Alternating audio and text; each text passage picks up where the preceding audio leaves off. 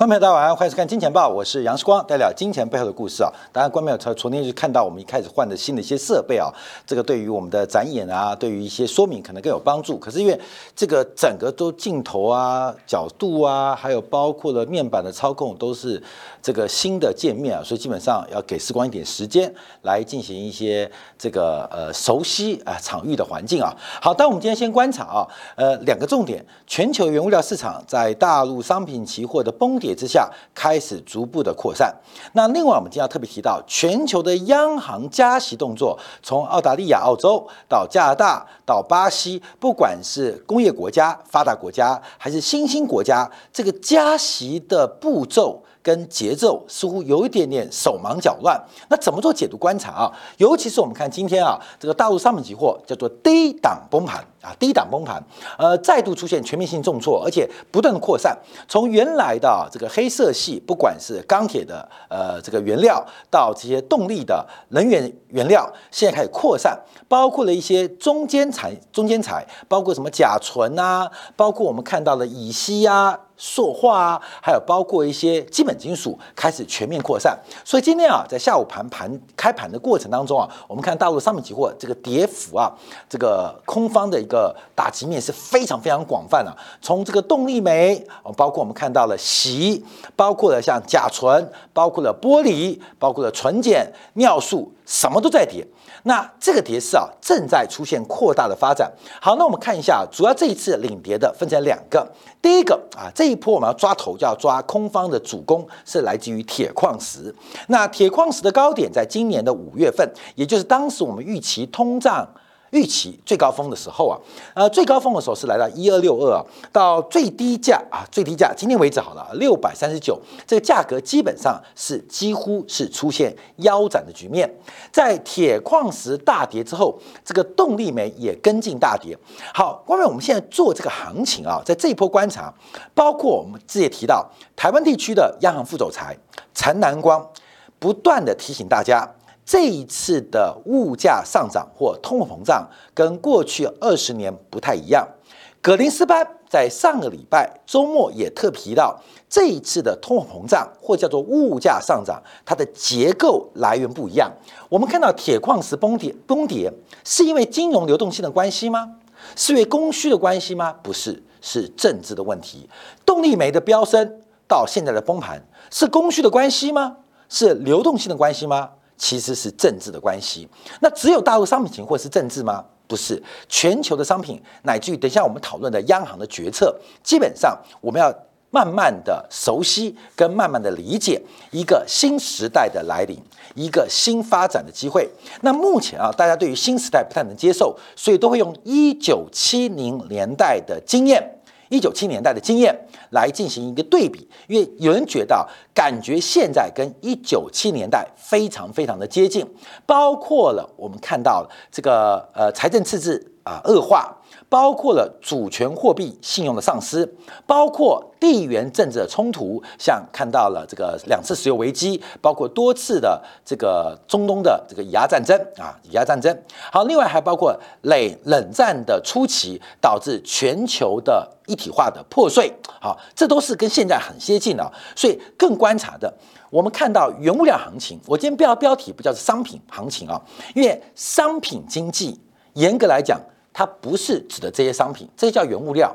原物料的原料就是这些叫原物料，商品的原物料就是这些原料。事实上，我们常叫商品期货，其实它是原物料期货。我们这边要把名词做界定，商品的通胀会跟原物料的价格出现脱钩，商品的通胀。会跟原物料的价格出现脱钩，包括这几天我们看到美国的上市公司啊公布了财报，几乎每一家公司，连公布最漂亮的特斯拉都提到了正在涨价。为什么涨价？因为所有的成本都在走高，不管是无形的工资还是有形的电池都在涨价。包括全球最大的这个快消品呢，像金百利、克拉克啊，像这个可口可乐啊，包括甚至麦当劳，目前都有涨价或成本压迫的压力。所以，我们看到商品经济的物价上涨叫通胀。跟原物料价格会脱钩，这个脱钩我们等会要做解释啊。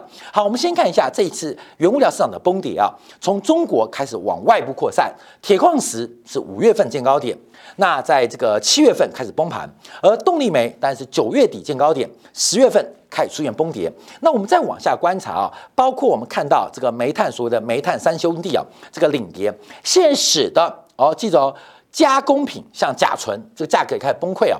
从十月十二号的高点四二三五，到今天变二七七三，这个短时间价格几乎就打了大概有六折的一个程度啊，就七折不到，打六折啊！这做多很刺激，做空更刺激，而且基本上目前这个保证金追缴的压力会不断不断的一个加强跟走高。那甲醇怎么崩跌？因为上游原材料。煤化工的原料在崩跌，而煤价假如继续的走低，会使得煤化工相对于这个呃呃这个轻油。或像是像轻油脑啊、石油脑的这个裂解制成，也会产生一些成本的价格优势，所以连袂的拖累了一些化工品的崩跌。像今天台湾地区台塑集团股价就非常非常的疲弱，当然也配合油价大跌。好，那另外我们观察这个布兰特原油，我们重新把这个画出来啊，因为去年我们大概啊在什么时间点跟大家分析一下，我们去年在这个时间点。在这个时间点，各位没有？在这个时间点看到了原油的转强，大概就是去年的十月份、十一月份啊。那时候原油是四十二块啊。我们提到原油做转强了，那还记得啊？在一年前啊，一年前啊，那时候就是四十二块。我们说原油会涨，为什么会涨啊？不知道，我只知道筹码在主力手上，因为没有散户。会有原油，因为十月份跟去年的低点，当时原油期货负结算的阴霾啊，基本上呃，使得散户和一般投资人不敢介入石油市场。好，从那边做过。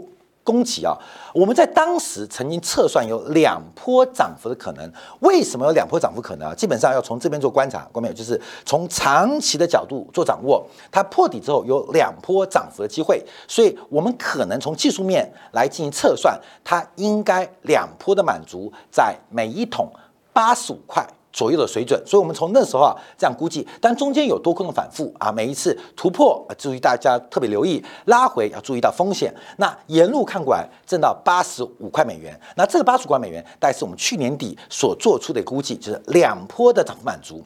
那现在原油这个汽油价格也来到了两波涨幅满足。不见得走完，可是会进入一个非常长期的整理。尤其我们看到，从月线的角度当中，它做出了一个三角收敛的突破，所以它能不能继续走高，其实也跟政治有关。狭义的地缘政治，大家特别留意，为什么伊朗要回到和谈判桌上？不是伊朗愿意回去哦，是美国为什么要让步？美国为什么要让步？美国让步，伊朗为什么？大家特别留意，因为沙特王室这个沙勒曼啊，小沙勒曼基本上他是一个非常非常恐怖的阿拉伯未来的领袖，所以美国非常非常需要拉拢波斯人来制衡阿拉伯人。哥们，你懂意思吗？所以为什么美国不断让步？你看那个伊朗啊，新任领导之后仍然非常强势，可是美国为什么让步，吸引伊朗回到核谈判桌？为什么？因为。波斯啊，伊朗啊，要制衡阿拉伯人，不能靠犹太人，要靠波斯人。尤其是沙特小沙勒曼啊，这个新的王储啊，基本上他非常非常鹰派，不见得会按照过去冷战时代的思维。跟美国的价值走在同一线上，所以这全部是政治啊，这全部是政治。所以油价会不会在这个三角收敛的突破再走一波，基本上跟供需可能没有直接关系，跟金融面也没有直接关系。一个是短期的中东地缘政治，一个是碳减排的压力，可能会使得石油的资本支出长期受到。压制，可是那是长期。我们先先观察啊，是原油的涨幅满足。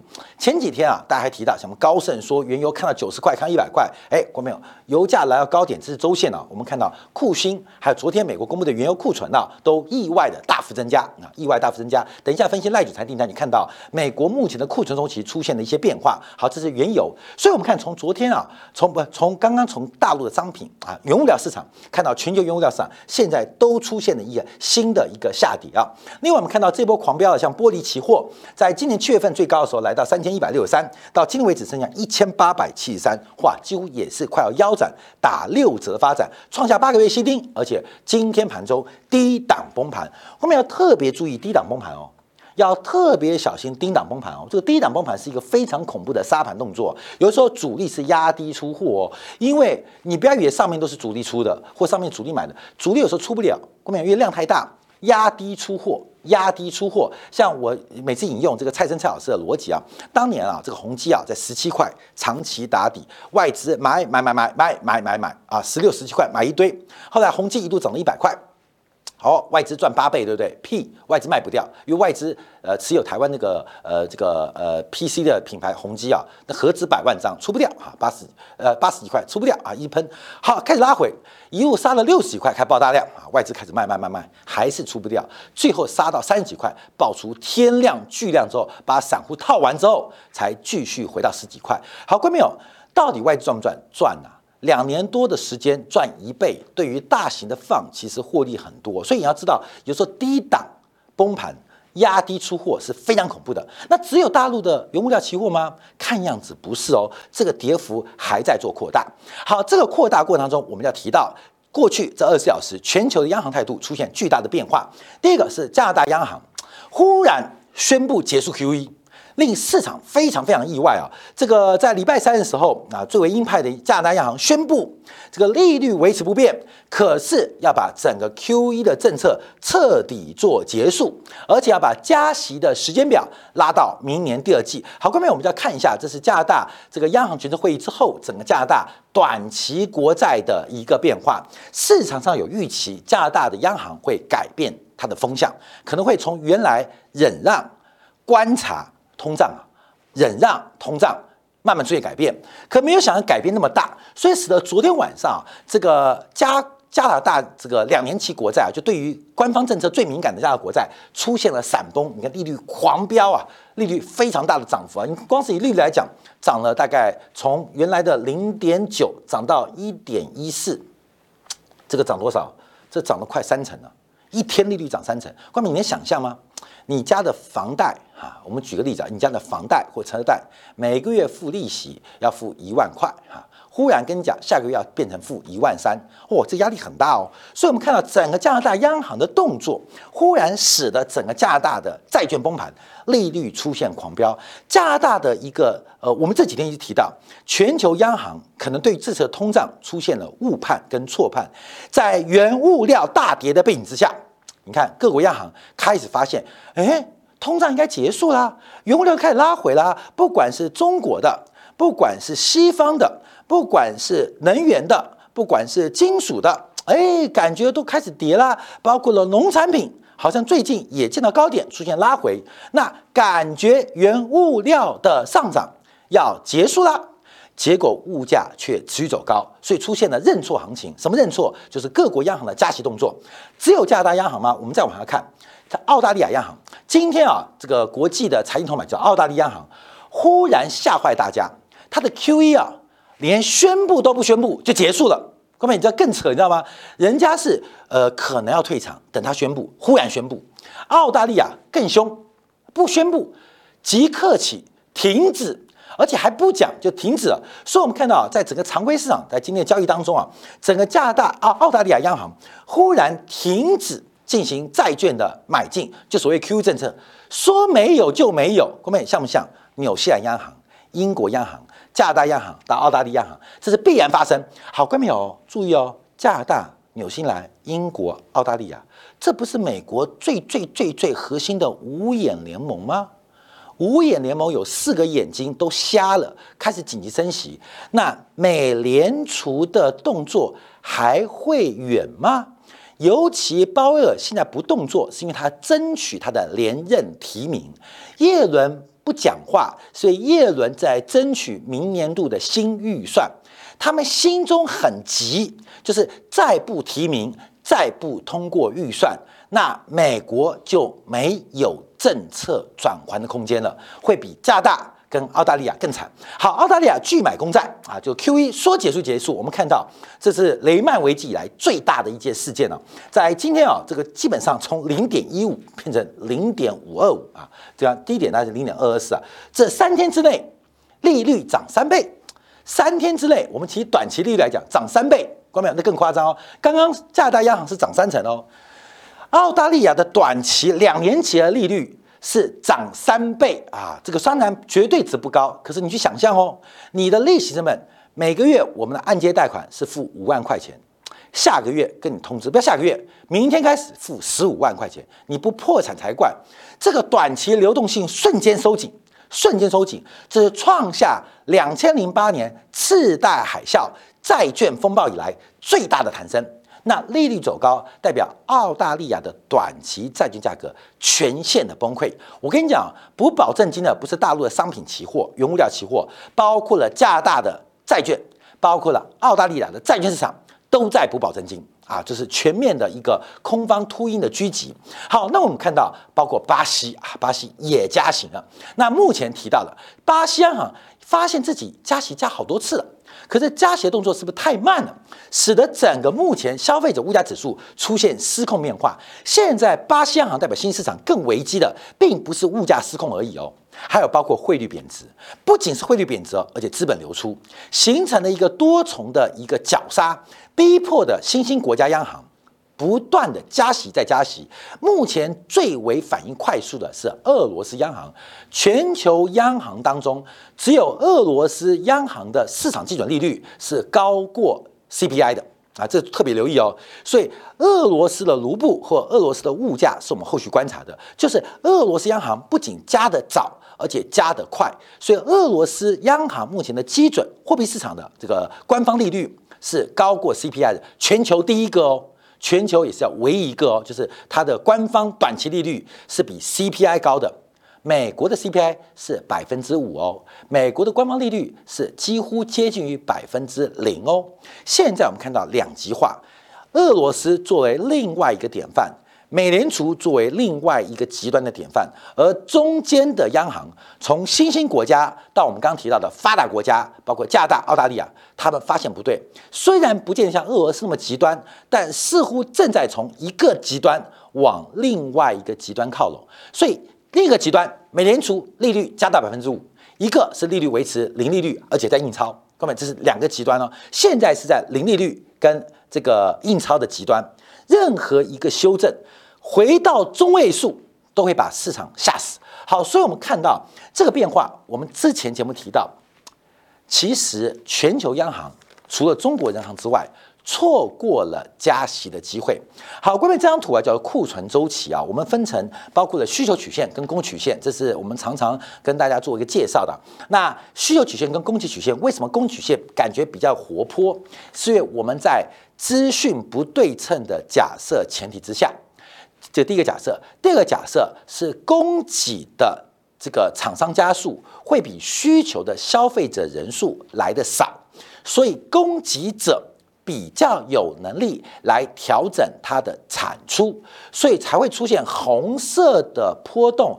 大于蓝色的波动，而这个两个波动之间会形成了库存的累积跟库存的消化或消失。我们分成四个阶段：主动加库存、被动加库存、主动去库存跟被动去库存。按照目前公布的库存数据，按照目前公布的制造业的这个采购经理指数，我们可以很明确跟大家报告，中国在整个库存周期的最低端。正在进行一个去库存阶段啊，去库存阶段，所以你可以看大陆商品市场或者这个存货啊，基本上是全部下滑的。你像中中国，我们讲猪嘛，这个猪价很低，现在所有的猪农都纷纷啊，不仅是杀公猪、杀母猪，连仔猪都出售了。好，美国从 PMI 做观察，从昨天公布的耐久材订单，从昨天公布的批发库存，我们看到美国也在库存周期的顶端出现下滑。昨天美国公布的批发库存是。来到了百分之一点一的月增率，没有听错哦，美国在缺货，可是美国的批发库存较八月份又增加了百分之一点一。另外，从耐久材订单观察，当然这个订单啊，九月份比八月份差，但有人讲，因为在核心资本财的这个支撑之下，扣掉了飞机，扣掉了国防订单，基本上是不减反增的。可观众有注意啊，把国防订单、资本订单之外扣掉，飞机在下滑，汽车订单在下滑。哦，就这两样吗？包括了电信设备，包括电器产品订单都在做下滑，所以很妙，大家都在抢抢抢，可是订单不增反减，订单不增反减，那什么中间的变化过程，我们就要提到，就是整个的库存周期正在往下，从欧元区 PMI 也刚刚过出了顶点，我们要提到什么原因啊？英国加息，纽西兰加息，澳大利亚加息，甚至这个加拿大加息加加息啊。你在一个景气下滑阶段进行加息，这叫做自杀，你懂吗？因为基本上我们看到这个财政政策、货币政策应该有平衡周期的作用，这是凯因斯政策它的初衷。我们提到三波革命嘛，上次不是讲《经济学人》杂志的分析吗？第一波是 Adam Smith，Adam Smith 是来如何改变垄断地位，不管是自然垄断。还是后天的人为垄断啊，这是呃安德史密斯的第一次经济学革命。第二波革命是凯因斯理论。凯因斯理论最重要的初衷就是要把周期给抹平，衰退不要那么多，但泡沫也不要那么大。可是我们看到现在的央行决策，不管安德史密斯跟亚当斯密斯全部丢到垃圾桶，反而放大周期，在下滑周期、上升周期降息，下滑周期升息。你这种感受，你知道吗？就是银行很坏啊，这个晴天送伞，雨天收伞那种感觉，你知道吗？晴天晴天不需要伞收，银行说伞呐，不要买一送一，送通通送给你。下雨天的时候，银行我那我花高一点给你借钱好不好？不行，雨天收伞。所以现在央行觉得很妙，在库存周期往上的时候，还不断的刺激加印钞，还配合财政政策的宽松跟刺激。可是，在下滑阶段、周期下阶段，美国干嘛？taper 加息，还有财政的加税、加税。所以，我们看到目前各国政府，他们不仅没有平衡周期的波动，反而他们的政策加大了这个周期的发展，加大了周期的变化。尤其是在商业周期往下的情况之下，进行任何的加息或紧缩动作，就会像。大陆的商品原物料市场，甚至最近伦敦的金属原物料市场，甚至美国的能源原物料市场，都开始出现哇泡沫一吹就破的一个变化跟结局。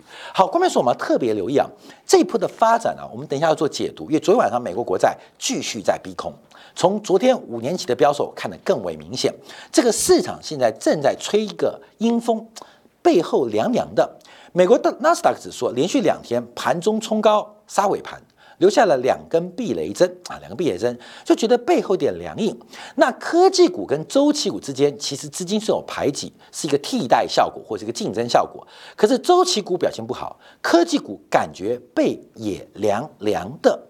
而这个凉凉的过程当中，我们稍后要特别来做一个观察跟解读，就是从美国的直率曲线出现一个非常重要的改变。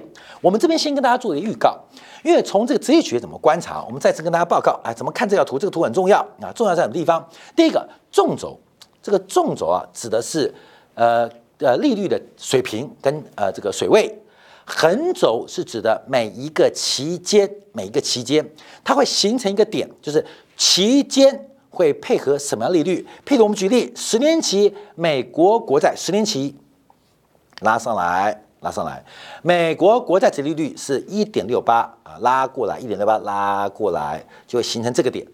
三十二十年期，二十年在这边拉上来，它的水利率水平代表在二点一个百分点拉过来，就形成了第二个点。